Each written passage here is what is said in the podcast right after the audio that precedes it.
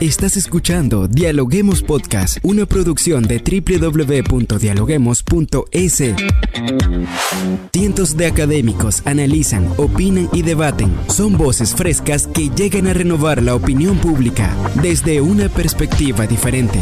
Somos la puerta de entrada a la academia. Somos el nexo de la academia con la comunidad. Escucha nuestro podcast en Spotify o a través de la web www.dialoguemos.es. A continuación, Rangira Briseño debate junto a expertos, académicos y estudiantes los temas más curiosos del planeta. Hola, ¿qué tal amigos? Como siempre les damos la bienvenida a un nuevo episodio de podcast a través de la www.dialoguemos.es. Soy Rangira Briseño y ya estoy lista para iniciar un nuevo episodio. En los sueños más optimistas de la oposición no se proyectaban los resultados electorales de este domingo. Apostaron a distintas aristas, al desgaste de un gobierno cuyos errores capitalizaron los respaldos que alcanzaron ayer, lo que responde a un trabajo realizado sobre la base social que busca respuestas a sus problemas. También se ve algunas organizaciones políticas que se creyeron invencibles y que ayer sorpresivamente tocaron fondo. ¿Cuál es la lectura de los resultados electorales? Hoy lo analizamos. Bien amigos, y para ello se encuentra con nosotros el doctor Carlos Estarellas de la Universidad Católica de Santiago de Guayaquil. ¿Cómo está, doctor? Un gusto saludar. ¿Cómo está? Gusto eh, es mío y encantado de poder eh, conversar con usted. Así es, doctor. Eh, resultados electorales. Ayer Ecuador celebró una jornada electoral un poco compleja, sin embargo, se logró llevar a cabo, pero vimos que los resultados, como bien lo comentaba en la introducción, no fueron los esperados. Prefectura de Pichincha, Manabí, Azuay, Guayas, Alcaldía de Quito y Guayaquil son algunos de los triunfos electorales del correísmo durante lo que fue esta jornada del domingo. Pero quisiéramos saber cuál es la primera lectura que usted saca de estos resultados electorales. Coméntenos. En primer lugar, eh, señalar que había un distinguido político ecuatoriano, el doctor José María Velasco Ibarra, expresidente del Ecuador, eh, cinco veces presidente del país, quien decía que el pueblo es intuitivo. Eh, y yo creo que esa expresión del doctor Velasco Ibarra se la puede aplicar a lo que ha sucedido el día de ayer en el Ecuador. El pueblo es intuitivo y ese ha sido el resultado tanto en la consulta como en las alcaldías y prefecturas. Eh, ¿Por qué gana el no? Eh, el no gana por un desgaste del gobierno nacional, porque no ha sabido comunicar bien lo que quiere y el resultado es la votación, que no es una votación que signifique que el pueblo no esté a favor de ciertas preguntas o de la mayoría de las preguntas. Es un no al gobierno del señor Lazo porque el pueblo no está conforme como hasta ahora se ha dirigido el gobierno. Con relación a las alcaldías y las prefecturas, habría que analizar caso por caso.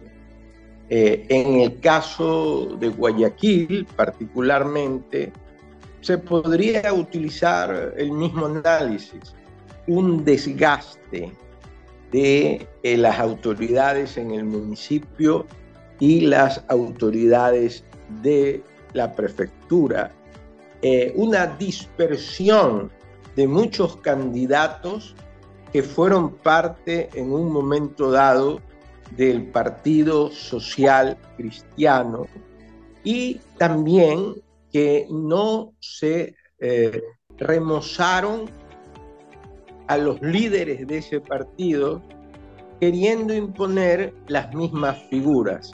Por lo tanto, yo podría decirle que el triunfo, digamos, de, en las alcaldías eh, de Guayaquil y de la prefectura del Guayas tiene una serie de causas y con causas que han dado como consecuencia la pérdida del Partido Social Cristiano.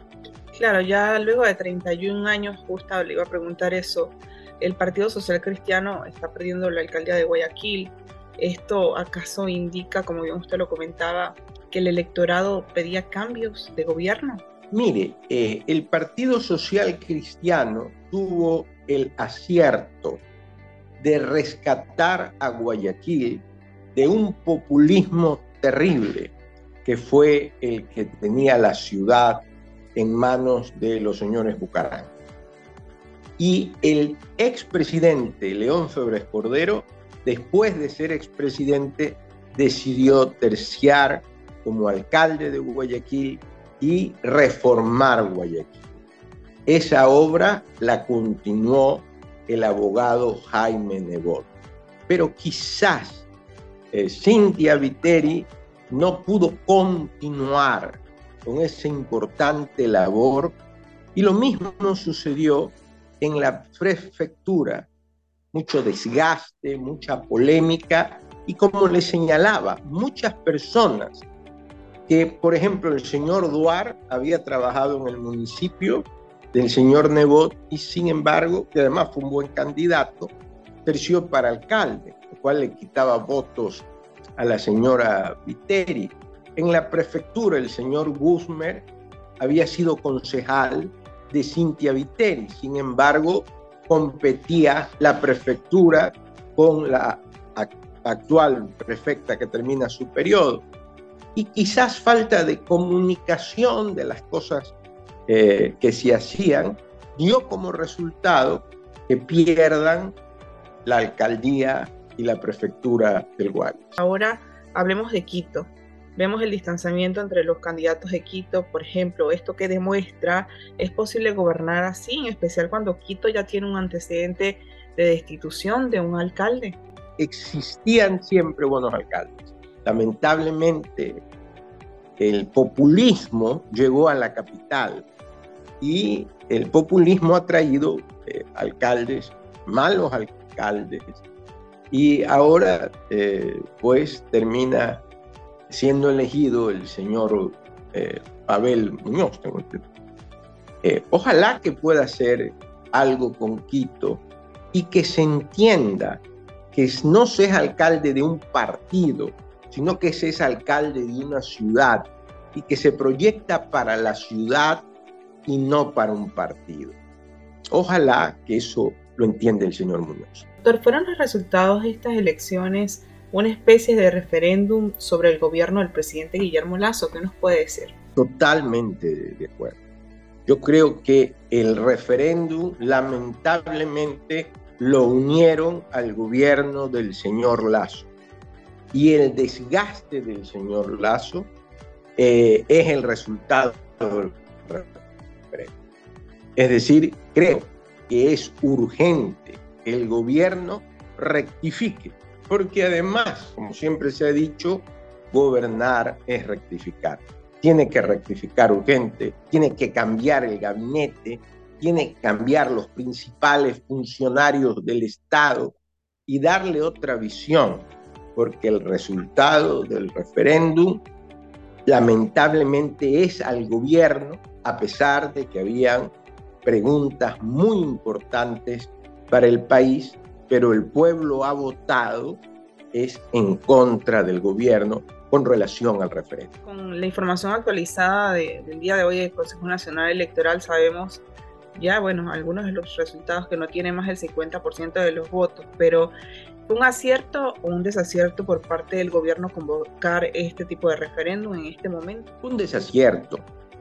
Eh, el presidente y el gobierno debió convocar eh, al inicio de su gestión, con una alta popularidad, un referéndum y, digamos, otras preguntas de mayor trascendencia también, como la reforma judicial, la importancia de la reforma constitucional, es decir, que el gobierno debió de hacer la reforma el momento en que inició su mandato con una alta popularidad. Se sabían de todos estos inconvenientes, eh, digamos, crisis judicial, crisis en la fiscalía, reforma constitucional, se conocía del problema del narcotráfico, de la delincuencia, lamentablemente esperó, erróneamente esperó hacerlo el momento en que el gobierno tiene una muy baja popularidad. Quizás ese es un error del presidente o de los asesores del presidente y aspiro yo que ya todo el gabinete le haya puesto la renuncia al presidente para que él reforme el gobierno, se convierta en un líder para todos los ecuatorianos y pueda llevar al Ecuador adelante, que se puede, porque la democracia es un régimen de las armónicas discrepancias. Y si es verdad que ha perdido casi todas las alcaldías, casi todas las prefecturas, que ha perdido, digamos, la consulta popular, dentro de ese régimen que es la democracia, de dialogar en beneficio del país, a pesar de las diferencias, pueda continuar. Pero para eso es obligación del gobierno rectificar ya.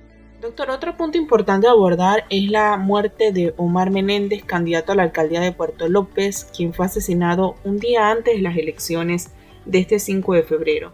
Y quisiéramos saber cómo usted interpreta el asesinato político durante la jornada electoral. Cuéntenos. Opositores o no al gobierno, opositores o no, están claros que uno de los temas más importantes es devolverle la seguridad al Ecuador. No solo la seguridad jurídica, la seguridad. Hoy hay una inseguridad enorme. Y están claros también en que deben de combatir al narcotráfico. Entonces el gobierno debe de volver, digamos, sobre estos puntos.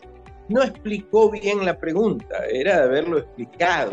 Digamos, el principio constitucional es no se extradita nacionales pero en casos de que cometan delitos de narcotráfico aquí y en los Estados Unidos es que procedía esa extradición y se levantaba el principio. No fueron claros en explicarlo. Ahora, me lleva también esto a la reflexión de que una reforma urgente es reorganizar el Consejo Nacional Electoral. El Consejo Nacional Electoral no ha podido actuar con relación a los eh, candidatos que fueron señalados por narcotráfico. Entonces es urgente, digamos, hacer esas reformas, que se reforme el Consejo Nacional Electoral con personas probas, eh, de experiencia, y que el país siga adelante. No se puede paralizar el país porque ha ganado la oposición. Se puede seguir adelante y yo aspiro que, que se siga adelante. Sí, doctor, con el triunfo de la oposición, con la fortaleza del correísmo en el país, el cambio de panorama político, quisiéramos saber cómo, eh, con esta bonita reflexión que usted acaba de hacer, cómo mira el futuro del Ecuador, ya para finalizar. Bueno, no es el mejor futuro, no es el mejor futuro, eh, pero creo que es el momento de que todos trabajemos por el Ecuador. La democracia como sistema no ha fallado lo que fallan son los malos políticos que a veces tienen intereses sin importarle el bien común. Pero aquí hay un bien común que es enfrentar al narcotráfico, que es enfrentar la inseguridad, que es enfrentar la inseguridad jurídica. Es decir, hay mucho por hacer, independientemente de que haya oposición o no, eh, se sale adelante. Mire, el presidente Wilson lo pudo hacer en los Estados Unidos. El presidente Truman, que tenía poco apoyo y que tenía poca aceptación, logró que Estados Unidos en época de posguerra ayude a, los países después de la Segunda Guerra Mundial. Entonces es cuestión de pensar en país y que los intereses del Estado estén sobre los intereses ideológicos, partidistas o particulares. Ojalá, ojalá que sea así. Doctor, muchísimas gracias por este análisis del panorama político del Ecuador Es importante recordar que estas votaciones todavía tienen 10 días para ser revisadas, imputadas y si es necesario proceder con el reconteo de votos. Las nuevas autoridades estiman sean posicionadas el próximo 14 de mayo del 2023. Muchas gracias por estar con nosotros el día de hoy. Muchas gracias. Un gusto saludarla muy gentil por la entrevista. Recuerda que nuestros podcasts los puedes escuchar en Spotify y en distintas plataformas y también en nuestra web a través de la www.dialoguemos.es. También estamos en redes sociales como arroba dialoguemosinfo. Soy Rangira Briseño y nos vemos en un próximo episodio. Esto fue Dialoguemos Podcast. Escucha todos los programas de Dialoguemos Podcast en www.dialoguemos.es. Suscríbete para no perderte ningún episodio. Estamos en Spotify. Sigue escuchando Dialoguemos Podcast, el nexo entre la academia y la comunidad.